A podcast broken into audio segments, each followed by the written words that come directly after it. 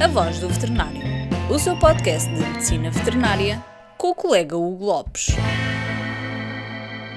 Bom dia e bem-vindos ao quarto episódio do podcast A Voz do Veterinário, o seu podcast de medicina veterinária produzido pelo Sindicato Nacional dos Médicos Veterinários. Hoje temos connosco a professora doutora Esmeralda Delgado, que nos vem falar sobre a evolução da oftalmologia veterinária. Boa tarde, doutora Esmeralda, como está? Tudo bem? Olá, boa tarde, Hugo. A doutora Esmeralda é atualmente professora na Faculdade de Medicina Veterinária de Lisboa, tendo lecionado também na Universidade de Évora durante três anos. Começou o seu trabalho na faculdade uh, em 2001, fez as suas provas de doutoramento em 2008 com o tema de controle da circulação ocular e realizou as provas de agregação em 2018 no tema cirurgia de cataratas por facoemulsificação no cão. Atualmente é professora associada com a agregação do Departamento de Clínica e fundou o Serviço de Oftalmologia do Hospital Escolar em 2001. Coordenadora Erasmus desde 2013, é também investigadora na área da oftalmologia, tendo orientado até agora 52 teses de mestrado e duas teses de doutoramento. É oradora em diversos congressos nacionais e internacionais e autora de vários artigos na oftalmologia. É também vice-presidente da European Society of Veterinary Ophthalmology, tendo descoberto na voz off que será a futura presidente com tomada de posse em outubro e quero começar já por dar-lhe os parabéns por esta boa notícia, professora. Obrigada, Hugo. O que nós combinámos para este podcast foi que iríamos falar sobre a evolução da oftalmologia veterinária e a professora sugeriu vários temas para o fazermos. Combinámos que ficaríamos mais ou menos combinados em 5 minutos para cada tema.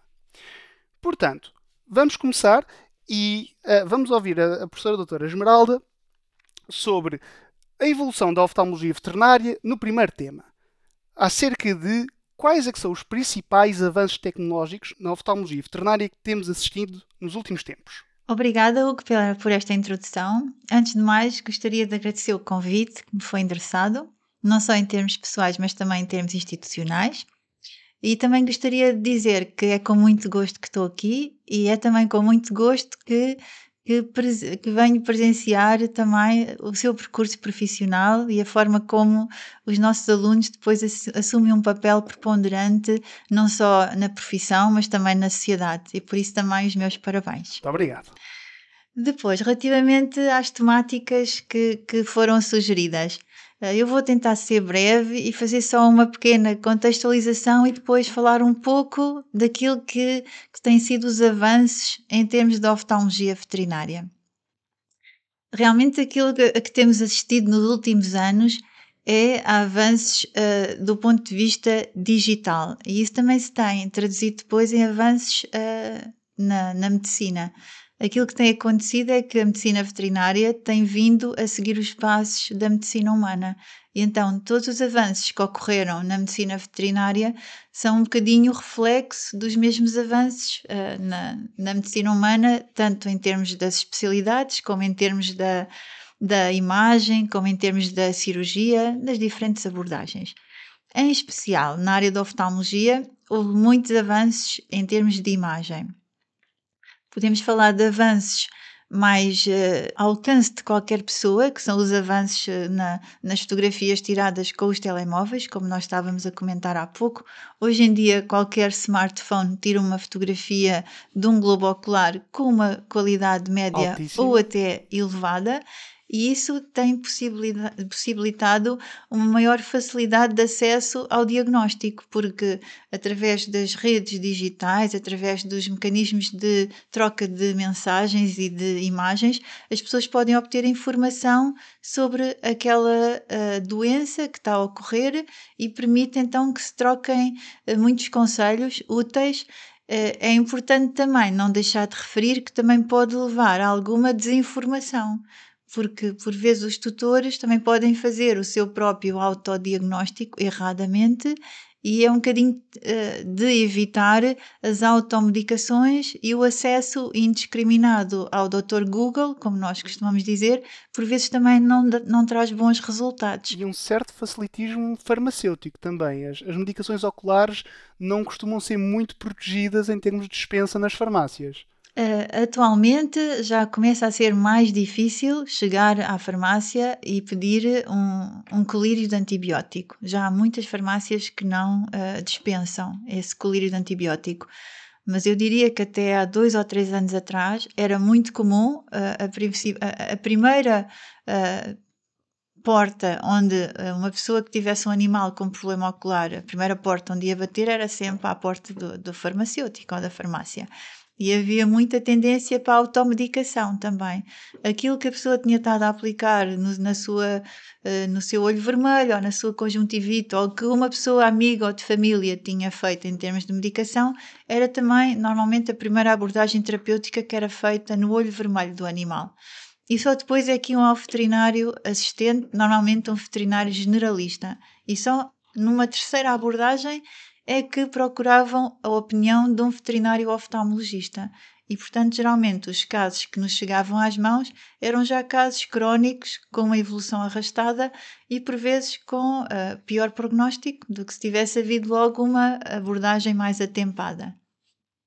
Hoje em dia, essa, essa uh, prescrição ou essa dispensa de colírios oftalmológicos por parte das farmácias já está mais regulada e acontece com menor frequência, mas ainda assim as pessoas ainda conseguem ter acesso a esse tipo de, de medicamentos com alguma facilidade. Então, a imagem foi sem dúvida uma das grandes inovações, em termos de qualidade e massificação, com tudo o que isso trouxe de bom e de mau. As inovações. Uma perguntinha rápida. Relativamente à medicina humana, quantos anos temos de diferença? Fazes ideia? Quero especular sobre o assunto? Sim, é, eu gostaria de especular sobre o assunto, mas acho difícil que nós alguma vez em medicina veterinária consigamos chegar ao mesmo nível de desenvolvimento, de precisão de, do que se passa em oftalmologia humana. Desde já, porque os nossos pacientes não colaboram connosco da mesma forma no que diz respeito à avaliação da sua acuidade visual. Nós temos alguma dificuldade em aferir o grau de acuidade visual de um paciente animal, não é? Porque não há o mesmo feedback. Depois, porque há imensas armas tecnológicas que são extremamente dispendiosas na ordem dos muitos milhares de euros para, por exemplo, adquirir um aparelho de laser. E os lasers são muito usados em oftalmologia humana e ainda não são muito acessíveis para uso em oftalmologia veterinária. Já existem em Portugal? Já existem lasers em Portugal a ser utilizados em eh, cirurgia, nomeadamente o laser de CO2, que é utilizado em cirurgia de pálpebras, Existe o laser diodo, que é utilizado para tratamento de descolamentos de retina, e existe o endolaser, que é um laser especial que é usado no tratamento do glaucoma. Estamos a falar de centros uh, que têm um laser deste tipo a funcionar e, por exemplo, existe um centro na região norte e um centro na região centro. São grandes investimentos, é preciso muita formação também e depois, do ponto de vista de custear estas terapêuticas. Também nem todos os tutores têm possibilidades económicas para pagar este tipo de tratamentos. Portanto, eu acho que há certas armas terapêuticas que não vão ficar facilmente disponíveis em oftalmologia veterinária nas próximas duas décadas. Eu gostava também de referir a cirurgia vitreoretiniana, que também ainda não é uma realidade em medicina veterinária, que é uma realidade em medicina humana.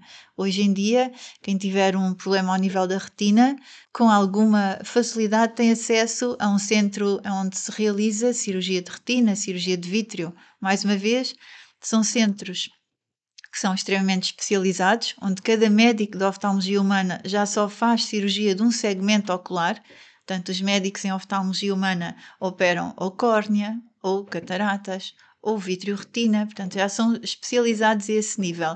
E, portanto, é um nível de especialização enorme e dentro de cada segmento do globo ocular, mesmo assim, ainda há médicos especialistas em cirurgia refrativa da córnea, cirurgia de problemas de degenerescência macular relacionada com a idade. Portanto, são realmente uh, doenças muito específicas, doenças, algumas delas incapacitantes, que podem causar a cegueira dos doentes humanos, e em que os médicos têm realmente um grau de expertise enorme, mas muito, muito afunilado. Eu acho que em oftalmologia veterinária nós vamos continuar a ser uh, oftalmologistas de várias espécies e a tratar todas as doenças do globo ocular. Portanto, ainda não vamos estar nesse grau de especialização. Esperemos que no futuro comecem a. a também abra um bom caminho de progresso, para, porque temos uns pioneiros que vão à frente e é mais fácil para nós fazer esse caminho. Relativamente às doenças das pálpebras, da patologia que nós vemos frequentemente nos animais de companhia, que é que se faz de novo nos últimos 5, 10 anos que não se fazia antes? O que é que, uh, o que, é que a medicina veterinária tem para oferecer de novo? Relativamente às doenças das pálpebras, continua a ser uh, uma, uma parte da, da oftalmologia veterinária que traz muita casuística aos, aos oftalmologistas. Eh, os animais podem apresentar algumas alterações congénitas, quistes dermoides são cada vez mais comuns em algumas raças, em particular no bulldog francês. As raças braquicefálicas estão cada vez mais na moda, não só no nosso país, eh, um bocadinho por todos os países mais eh, ocidentais ou mais desenvolvidos. Existe realmente preferência por determinado tipo de raças e as raças braquicefálicas têm uma série de problemas. Logo à partida, são realmente predispostos para o quiste dermoide, que é uma alteração congénica que se resolve cirurgicamente, mas depois apresentam muitas outras alterações que têm a ver não só com as pálpebras, mas também com a córnea.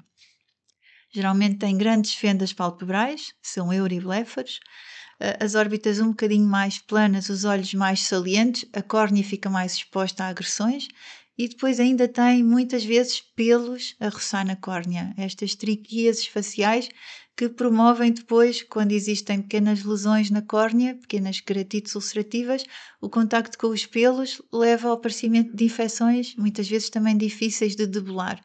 Portanto, eh, os nossos pacientes braquicéfalos são complicados, não só do ponto de vista de conformação anatómica, não só do ponto de vista respiratório, mas também do ponto de vista ocular. Eles têm aquilo que nós chamamos o síndrome ocular dos braquicefálicos. Isso é um desafio na oftalmologia veterinária atualmente. São um dos, são dos casos mais desafiantes em termos de correção de pálpebras. Novas técnicas têm sido descritas para tentar diminuir o contacto destes pelos com o globo ocular, aumentar a proteção da córnea e, ao mesmo tempo, evitar a dessecação, para, no fundo, ter a córnea mais protegida, mais lubrificada, não fazerem tantos queratites pigmentares, não fazerem tantas queratites ulcerativas, tantas conjuntivites. Estamos a falar de cirurgias profiláticas, por exemplo exemplo, de uh, lifting, não é? é literalmente muitas vezes o que se faz. Uh, é, estamos a falar no fundo de blefaroplastias, ou seja, cirurgias que fazem a reconstrução. palavras caras, você é tem verdade. palavras caras para tudo. Nós temos um léxico muito extenso. Muito extenso. Muito é preciso extenso. quase tirar um curso só para aprender os termos da oftalmologia veterinária. Mas uh, as blefaroplastias, que antes eram cirurgias corretivas, sobretudo de entrópianos, ectrópianos ou olhos em forma de diamante, como no caso das raças gigantes, o São Bernardo, o Dog de Bordeaux ou as raças de grande porte, geralmente têm uma fenda palpebral grande, uh, grande peso das orelhas, grande peso das pregas de pele frontais e têm algumas anomalias ou alterações palpebrais.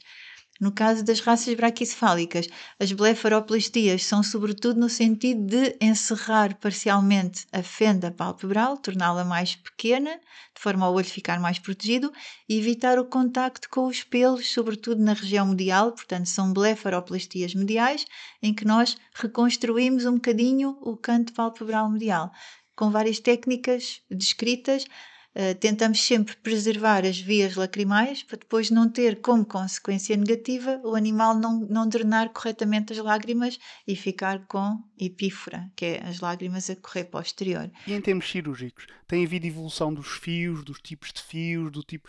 Vocês têm kits cirúrgicos próprios, não é? De, de oftalmologia. Uh, o setor tem evoluído nesse sentido. Uh, aquilo que tem acontecido é que, mais uma vez, tem havido cada vez maior especialização também na parte dos cirurgiões, e os cirurgiões oftálmicos hoje em dia uh, também, a maioria deles, uh, já tendencialmente, uh, quando estão mais especializados, já fazem mais cirurgia de córnea e de cristalino, e a cirurgia de pálpebras e de órbita, essa é feita tanto pelos oftalmologistas como pelos cirurgiões gerais. Mas cada vez mais estas cirurgias mais especializadas já são mesmo só realizadas também por oftalmologistas o grau de expertise que é necessário também já é elevado. Geralmente é importante ter um meio de aumento, mesmo que não seja um microscópio cirúrgico, é importante ter um, uns óculos lupa para poder ver melhor as estruturas. Os instrumentos microcirúrgicos uh, são aqueles que são usados por baixo do microscópio cirúrgico. Na cirurgia de pálpebras, nós podemos usar instrumentos de macrocirurgia, mas miniaturizados para serem mais delicados. E os fios de sutura Uh, nós geralmente recorremos a fios de sutura da ordem dos uh, absorvíveis ou não absorvíveis que são usados nas outras cirurgias também. Tem havido evolução no sentido de mais fios um, monofilamento, causa menos reação nos tecidos e que são uh, reabsorvíveis, e nós também tendencialmente acompanhamos essa evolução. Portanto, cada vez menos usamos fios multifilamento, reabsorvíveis, e usamos mais monofilamento. Mas no fundo não há uh, fios específicos para a oftalmologia, o que há é fios muito finos e agulhas aplicado também ajustadas aos procedimentos e às técnicas que vão ser realizadas. Em oftalmologia é tudo muito específico. Um fio de sutura para a córnea tem de ter determinadas especificidades, um fio de sutura para a conjuntiva tem outras e para as pálpebras também tem determinadas especificidades. Muito bem. Agora, o próximo pergunta é sobre, sobre um tema que acho que é capaz de ser aquele que tem mais preeminência junto dos clínicos gerais, uh, porque tem a ver com as doenças oculares infecciosas em gatos, que nós vemos todos os dias, e gostava de lhe perguntar de novo uh, e, e, talvez desmistificar algumas coisas sobre uh, as principais causas e tratamento que têm evoluído nestes últimos anos relativamente às doenças infecciosas com repercussão ocular no, nos gatos. E, efetivamente, é realmente um, uma causa muito comum de cegueira em gatinhos. Continua a ser, infelizmente, relativamente comum quando os gatos são uh, adotados e são uh, recuperados por terem nascido em liberdade, em colónias ou quando, quando nascem de mães não vacinadas, portanto, à partida com menores defesas, não é? Com menor imunidade uh, inata esses gatinhos são mais suscetíveis ao, aos vírus, às doenças virais, nomeadamente ao herpes vírus felino, ao calicivírus, que causam doença respiratória, mas também doença ocular.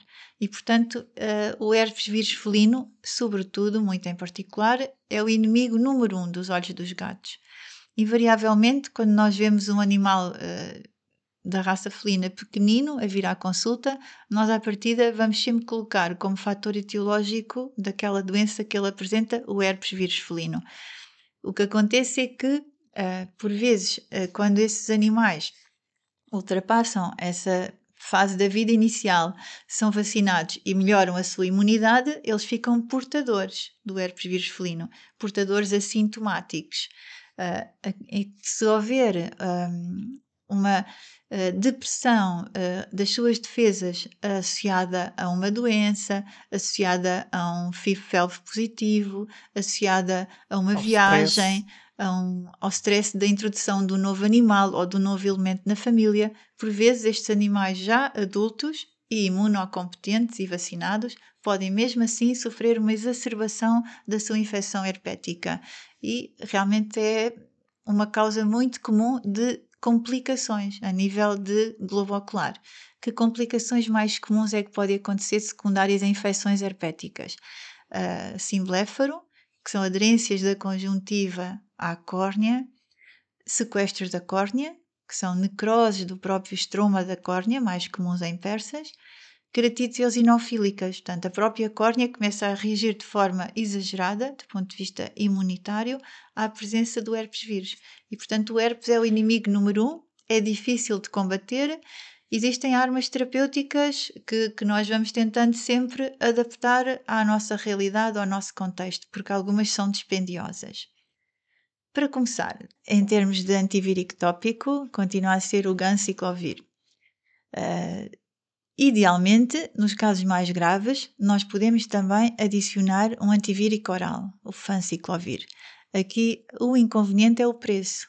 Fica uma terapêutica bastante dispendiosa e nem todos os tutores têm disponibilidade financeira para tal. Estamos a falar de centenas, de milhares? Estamos a falar de cerca de 400 euros por tratamento uh, para uma semana de, de, de antivírico oral. Portanto, é um pouco isto dispendioso para além do, do resto das terapêuticas e da consulta, entre outros. Depois, podemos também estimular a imunidade, quer local, quer sistemicamente. E para isso temos armas como o interferon ômega uh, e outros uh, medicamentos no mercado, que no fundo é uma forma inespecífica de também tentar ajudar a combater o herpes vírus felino. Estava com esperança uh, Bem, mas é passa um bocadinho que agora com esta nova investigação dos vírus, uh, que os antivirais venham a dar passos importantes, que passem a ser mais baratos e estar disponíveis em formulações mais acessíveis do, do que até agora. Algo me diz que vai custar muito desta parte. Principais avanços nas úlceras corneais. É realmente uma área que me é muito querida porque eu gosto muito de cirurgia de córnea. Eu acho que a maioria dos oftalmologistas veterinários tem uma, uma certa uh, apetência pela microcirurgia e pela cirurgia de córnea. Em relação às úlceras da córnea, na verdade temos dois tipos de úlceras. Aquelas que se podem abordar medicamente e que vão evoluir, vai demorar mais ou menos tempo, vão acabar por cicatrizar, e aquelas que, pela sua profundidade, pela sua gravidade, extensão, pelo, pelo facto de estarem infectadas e de haver um risco de perfuração, aquelas que necessitam de abordagem cirúrgica. Para as primeiras, as mais superficiais, nós eh, podemos uh, focar-nos na abordagem médica e aquela que é feita é a prescrição de um antibiótico tópico, um, um fármaco um, cicloplégico para ajudar a controlar um bocadinho a dor e muito importante colocar sempre colar isabelino. É muito importante porque por vezes os tutores não cumprem e depois existem então complicações indesejáveis, uma úlcera anteriormente não complicada. Já me está a roubar uma pergunta rápida. Mesmo nos gatos? Mesmo nos gatos. Vocês costumam pôr sempre colar nos gatos? Sempre. Ah, estou a perguntar só porque havia a, a questão de, de, ser algo estressante para eles e, por exemplo, no caso das úlceras herpéticas, poderia atrasar um bocadinho, mas em termos de relação risco-benefício, sem dúvida que o benefício vocês acham que pende para, para o lado do colar. Nós achamos que sim. Uh, quando falamos de uma úlcera da córnea que cora fluoresceína positiva, que há um risco de se complicar com a infecção e que pode pro progredir até à perfuração em 24 a 48 horas. E não é verdade que os gatos não coçam. E não é verdade que os gatos não coçam, até porque faz parte da sua higiene, não é? Eles lambem a pata com a sua língua, língua carregada de bactérias e passam a pata contaminada pelo globo ocular e, portanto, é completamente contraindicado e o uso de colar isabelino é obrigatório. Assim como o uso de corticosteroides está completamente proibido. Não há nenhum aluno que saia da FMV que não saiba isto. Não confere, olha para mim, eu confere, sei, eu sei, eu sei. Eu sou, sou, dessa, sou dessa equipa. Eu sei, eu sei.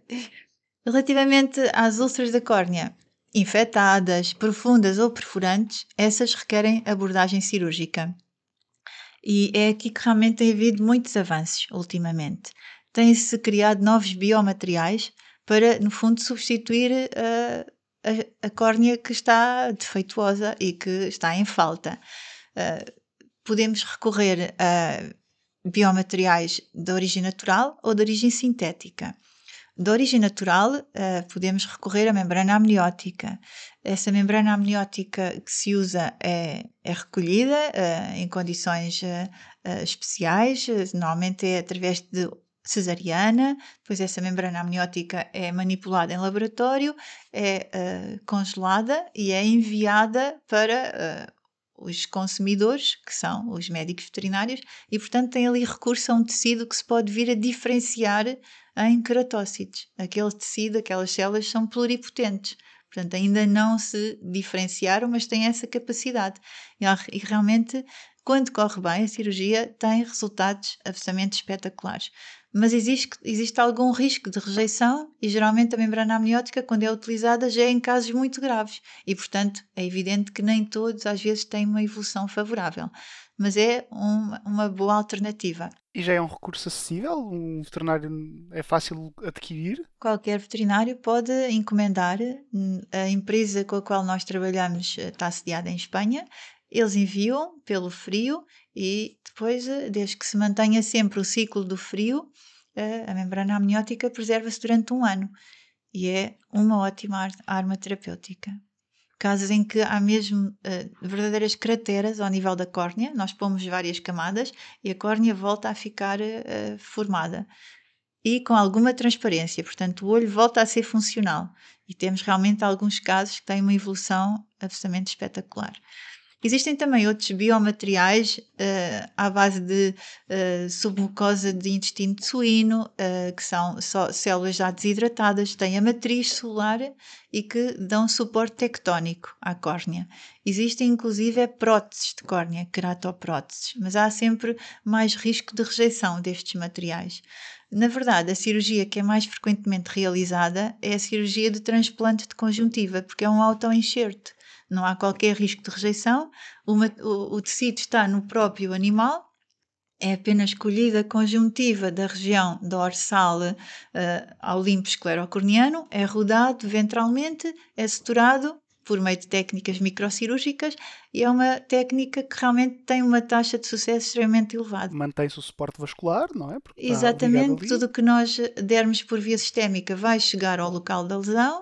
Uh, é um, um tecido que está disponível em qualquer globo ocular, nós vamos ter a conjuntiva do próprio animal e, portanto, é uma arma terapêutica que é amplamente utilizada. Continua a ser mais frequente a abordagem Continua a ser a abordagem mais frequente. Num animal que só tenha, por exemplo, um olho e que o flap tenha sido muito extenso e que possa comprometer a capacidade visual, podemos considerar a posteriori fazer um transplante de córnea e devolver novamente transparência, mas é uma cirurgia com mais risco de complicações, nomeadamente de rejeição do transplante de córnea.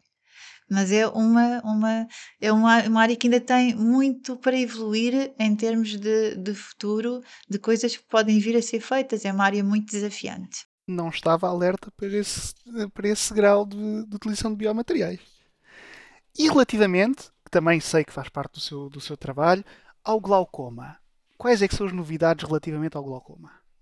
Pronto, relativamente ao glaucoma, infelizmente é uma doença que na, na, na medicina humana é, é, responsável por uh, muitos casos de uh, pessoas que acabam por uh, perder mesmo a capacidade visual.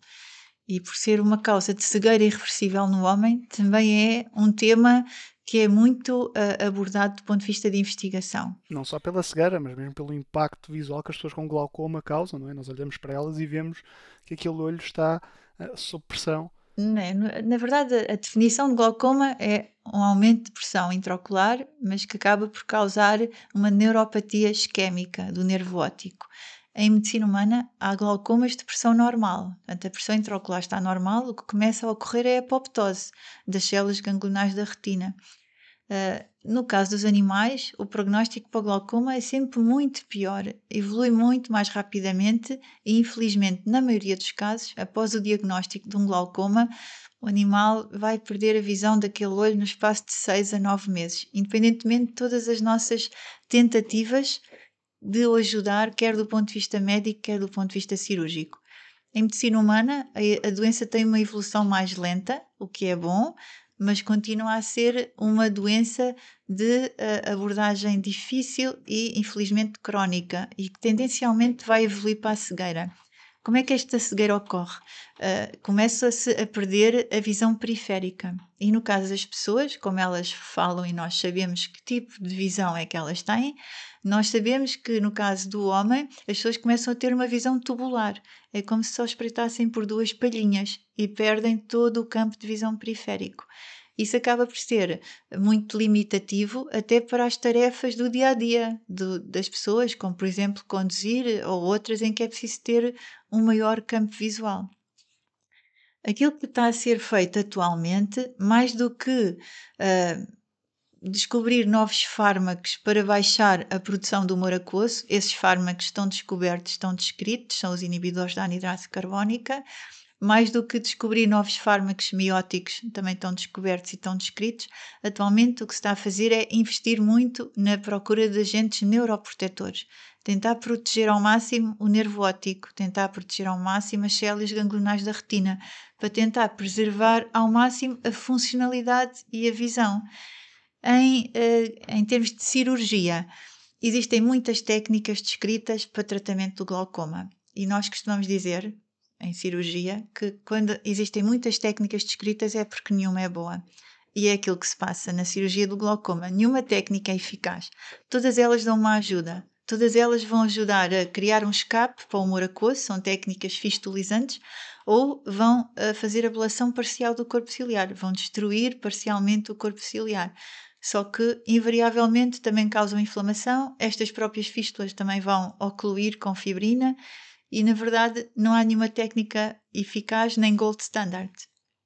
O que quer dizer que ainda não foi descoberto uh, a arma terapêutica mais eficaz, nem do ponto de vista médico nem cirúrgico. Atualmente são mesmo um conjunto de técnicas e tentar uh, ao máximo prolongar a visão tanto dos pacientes humanos como animais. Mas também devo dizer que, infelizmente, no caso dos animais, muitos acabam em nucleação ou evisceração com prótese intraocular. Por oposição a isso, para as cataratas temos um procedimento bastante eficaz. Felizmente, nem tudo são más notícias. E no caso do animal se apresentar à consulta de oftalmologia cego por cataratas, as possibilidades de voltar a ver são bastante grandes. E isso também foi um grande avanço na oftalmologia veterinária dos últimos 20 anos. Há 20 anos atrás, não havia se calhar ninguém a fazer cirurgia de cataratas em cão ou noutras espécies animais bem em Portugal. E portanto, ou as pessoas iam ao estrangeiro, e lembro-me de recorrerem à Espanha e de irem com cães à Espanha para serem operados, ou então os que eh, ficavam cegos de cataratas em Portugal, assim se mantinham cegos. Atualmente não. Existem já vários centros médico-veterinários onde se faz cirurgia de cataratas uh, da forma mais avançada, que é pela técnica de facoemulsificação, recorrendo a ultrassons uh, o cristalino é digerido e aspirado, e no sítio onde antes estava a opacidade coloca-se uma lente intraocular. Foi também um grande avanço. A colocação desta lente permite ao animal voltar a ter uma imagem mais focada, porque um animal sem a lente vê muito desfocado, fica afáquico. Também ao nível das lentes, foi um desenvolvimento também uh, que nós adaptámos da medicina humana, mas foram preciso, foi preciso desenvolver lentes para a medicina veterinária. Mais uma vez, a diversidade em medicina veterinária é enorme e temos de ter lentes para cão, para gato, para cavalo e até já existe uma empresa que produz lentes para coelho.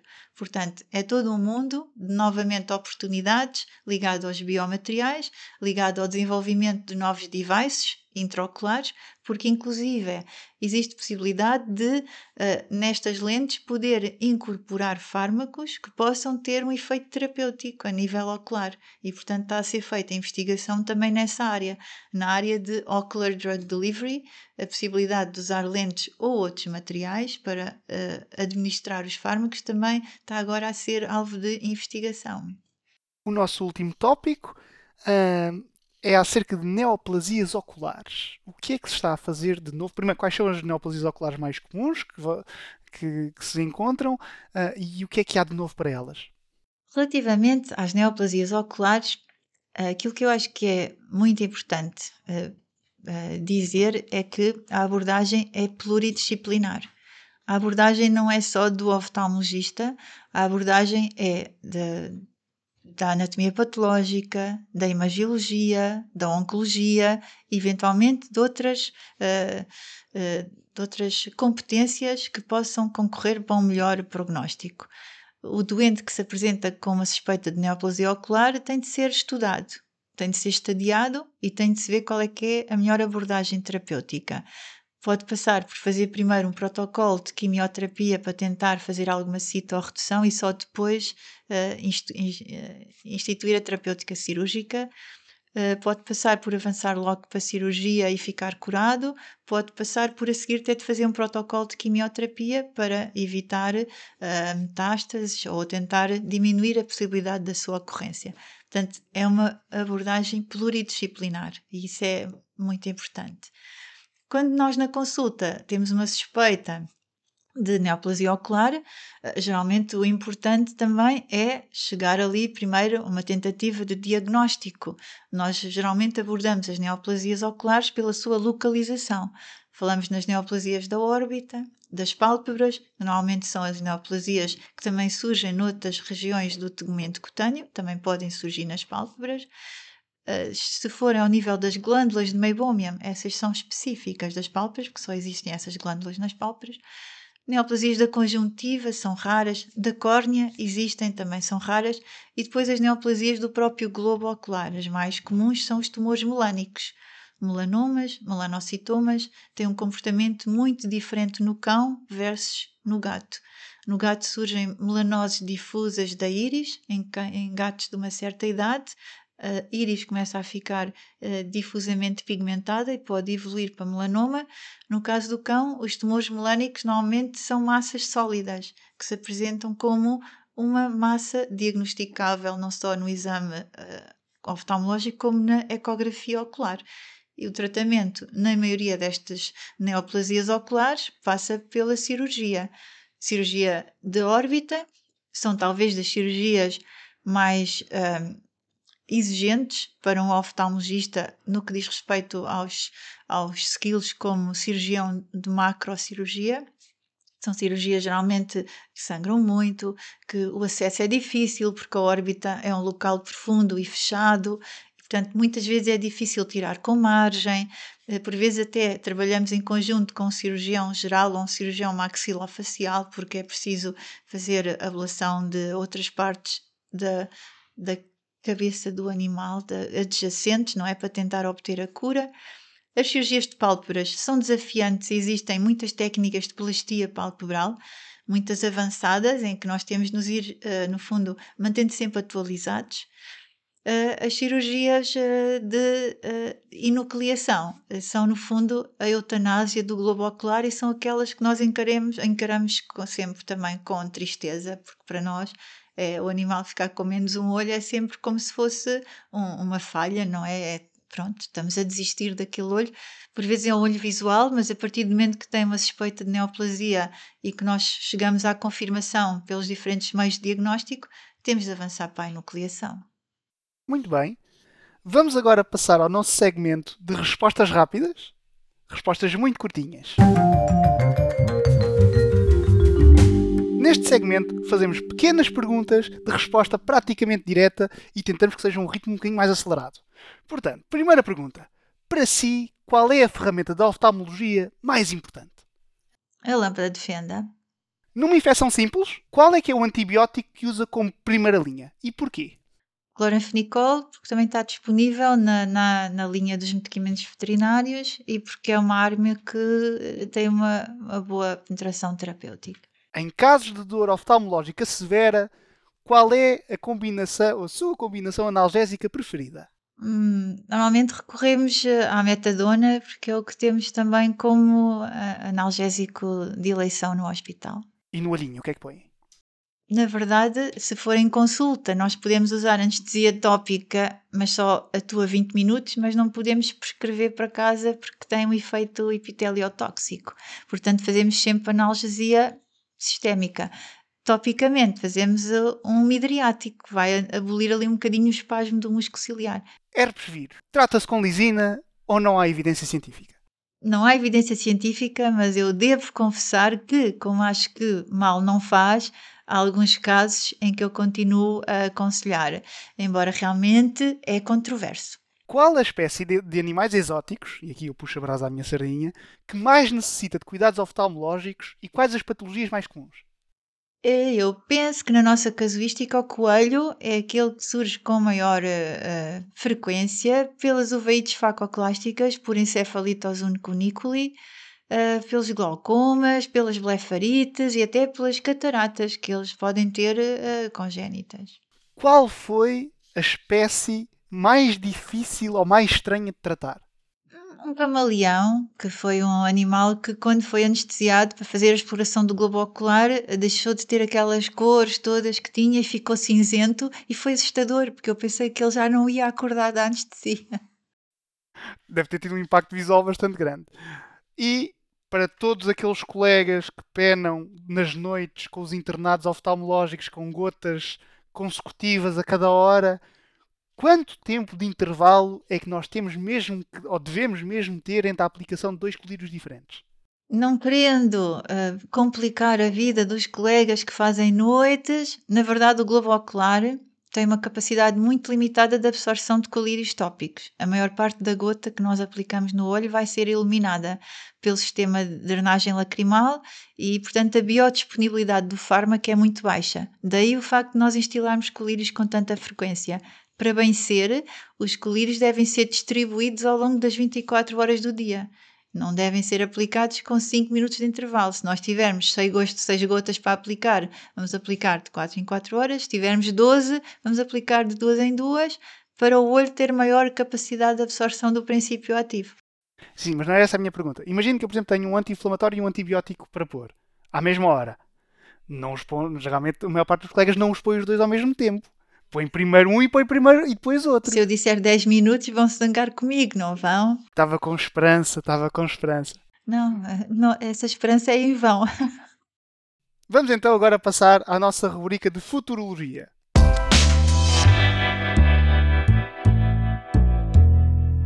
Damos 4 a 5 minutos para o nosso convidado falar sobre o que acha ou o que esperava que acontecesse no futuro mais ou menos próximo na área, uh, na sua área de especialidade. Portanto, doutora Esmeralda, nos próximos 5, 10 anos, o que é que acha que o setor da, da oftalmologia veterinária nos vai trazer de novidades?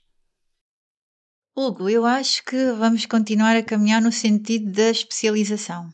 Portanto, fico feliz por eh, perceber que alguns dos colegas que estagiaram comigo continuaram a seguir nessa linha, nessa área do conhecimento e que estão a procurar formação, quer em Portugal, quer no estrangeiro. Estão a fazer internatos, estão a fazer residências e, portanto, acho que nós vamos caminhar nesse sentido da especialização. Também vamos caminhar no sentido da cada vez maior interdisciplinaridade. Portanto, o médico veterinário da oftalmologia não vai conseguir fazer um bom trabalho se não tiver uh, inserido numa equipa em que possa fazer uso de outras especialidades. E cada vez mais também. Acho que as pessoas vão estar conscientes de que é preciso cuidar bem dos seus animais, uh, não só de companhia, das diferentes espécies, e vão recorrer a opiniões de profissionais uh, cada vez mais especializados. Acho também que é importante perceber que a oftalmologia não, não é uma área que, com que a pessoa saia com a formação toda quando sai da faculdade. É preciso investimento do ponto de vista de formação, é preciso investimento do ponto de vista de equipamento, é, é uma área de terminal de conhecimento, não é? Portanto, quando por vezes as pessoas eh, dizem que uh, não saem com os conhecimentos necessários da faculdade, é normal porque da faculdade nós saímos com uma ferramenta de trabalho, mas que no fundo nos assegura os day one skills. Nós sabemos fazer determinado tipo de técnicas, mas são as técnicas básicas. Qualquer ramo do saber que nós queiramos aprender e saber mais, vamos sempre procurar fazer formação ao longo da vida, que vai ser uma realidade de cada vez mais nos dias que correm. Agora, se calhar, com as novas ferramentas de ensino à distância, o ensino online tem muitos inconvenientes, desde logo aquela perda de ligação e da interação entre o professor-aluno e até entre os próprios alunos. Eles ficam mais desligados ficam desconectados e acho que isso não é favorável. Portanto, acho que o ensino online, do ponto de vista de ensino universitário, não é uma boa opção, mas para formação avançada ao longo da vida, eu acho que é uma opção a considerar, porque as pessoas já estão uh, nas suas vidas profissionais, por vezes já não estão todas a morar nos centros urbanos, e é uma forma de se manterem atualizadas e de manterem uma ligação aos centros de ensino e de terem um, uma rede de contactos que também são muito importantes hoje em dia para nós trocarmos experiências, uh, avançarmos no conhecimento e mantermos o contacto com as pessoas que também partilham o mesmo gosto pela mesma área do saber. Vamos também estrear neste podcast a rubrica Chapada Sindical, é uma estreia também, e em que vamos falar um bocadinho sobre coisas relacionadas com o trabalho propriamente dito. Relativamente à sua experiência, qual é que é a sua opinião acerca da relação trabalho-qualidade de vida uh, em Portugal para os médicos veterinários? Uh, vai, Hugo, eu posso falar um bocadinho da minha experiência pessoal e depois daquilo que eu uh, percepciono uh, nos alunos recém-licenciados, não é? Naqueles que eu às vezes acompanho ali durante o início da sua vida profissional. No meu caso em particular, eu acho que uh, os médicos veterinários que se licenciaram há 20, 30 anos atrás tinham a vida mais facilitada, porque tinham um emprego praticamente garantido. Não havia desemprego nesta área, havia necessidade de médicos veterinários para os serviços oficiais e, concomitantemente, as pessoas ainda faziam uma ou duas horas ao fim do dia numa clínica e, portanto, conseguiam aliar ali a parte pública ou privada e uh, geralmente conseguiam ser autónomas do ponto de vista financeiro.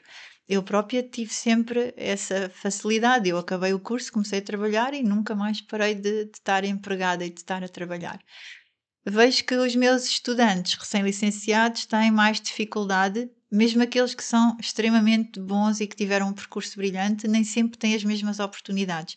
É mais difícil se ingrar hoje em dia, há mais profissionais no mercado de trabalho. É verdade que também há mais procura, mas há muitas pessoas que ainda têm um bocadinho. Uh, uh, eu acho que são subaproveitadas, acabam por uh, receber um ordenado que não é compatível com o seu grau de especialização, com o seu, com o seu esforço, com o número de horas que despendem na atividade profissional e por isso acho que por vezes é um pouco frustrante ter passado tantos anos a tentar chegar a atingir um objetivo e depois não ter o retorno financeiro que é merecido ou até mesmo o retorno do ponto de vista de reconhecimento por parte da sociedade. Acho que há muito a fazer nesse sentido e acho que por isso é que por vezes os nossos recém-licenciados também uh, sentem necessidade de emigrar, porque é verdade que lá fora o ordenado que vão oferir é duas a três vezes superior ao ordenado que oferece aqui um médico veterinário recém-licenciado. E isso é medito pelos, pelos meus ex-estagiários e, portanto, são realmente realidades que também nos fazem pensar, não é? E é Nós... uma perda para o país importantíssima. É uma fuga de cérebros porque o, o, valor que foi investido em cada um desses cérebros, por eles próprios, pelas suas famílias e pelo Estado, é uma verdadeira fortuna. Exatamente, seria importante manter essas pessoas a produzir para a nossa sociedade e para uh, o bem-estar do, dos, de, dos nossos pacientes ou de outras áreas, não é preciso ser na área de clínica, mas haver um retorno do investimento feito, até do ponto de vista de Uh, fiscal, não é? Na verdade, durante algum tempo eles viram ser obrigados a contribuir com os seus rendimentos para, no fundo, amortizar o investimento que o Estado tinha feito neles. E isso é feito em alguns países, não é?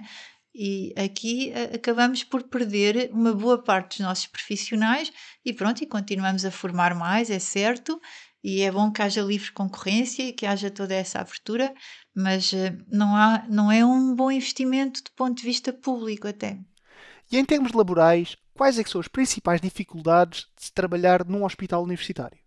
Eu diria que para se trabalhar num hospital universitário, nós temos de ter, em primeiro lugar, um, uma qualidade de trabalho em equipa. Devemos saber ouvir, devemos saber uh, respeitar e como é um hospital universitário que tem também uh, por objetivo o ensino, e nós estamos ali também para ensinar os alunos, devemos também respeitar o tempo de aprendizagem do aluno. Uh, ter paciência é importante, não é? Porque todos nós acabamos por, ao fim de muitos anos, uh, há determinadas tarefas que temos mais dificuldade em saber esperar, porque já sabemos fazer aquilo muito bem e nós faríamos melhor mas o objetivo ali é dar tempo e dar espaço ao aluno para ser ele a fazer, ser ele a aprender, ser ele a praticar, obviamente cumprindo sempre as regras do bem-estar animal e respeitando sempre a relação tutor-animal. Não podemos também ser demasiado invasivos, mas acho que é sobretudo o respeito